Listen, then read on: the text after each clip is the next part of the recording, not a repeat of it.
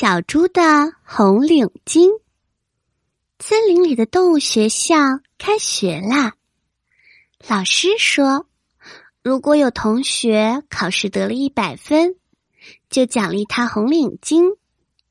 同学们都想戴红领巾，他们开始努力的学习。第一次考试，小狗和小猫考了一百分。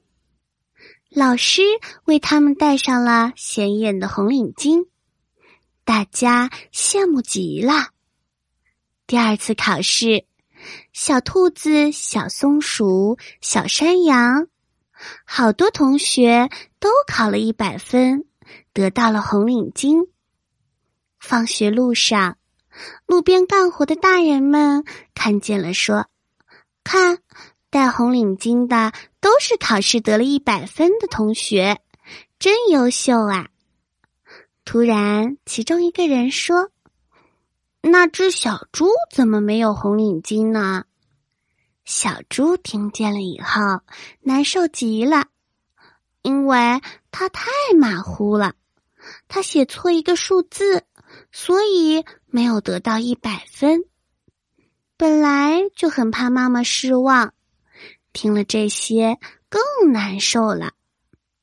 快到家的时候，小猪好像想到了什么，他停下来，找了一个没有人的角落，一边翻书包，一边说：“我有红色的笔，我可以自己画一个红领巾，这样就不会让妈妈失望了。”说着，他便在自己的脖子上画了一个红领巾。他开开心心的回家了。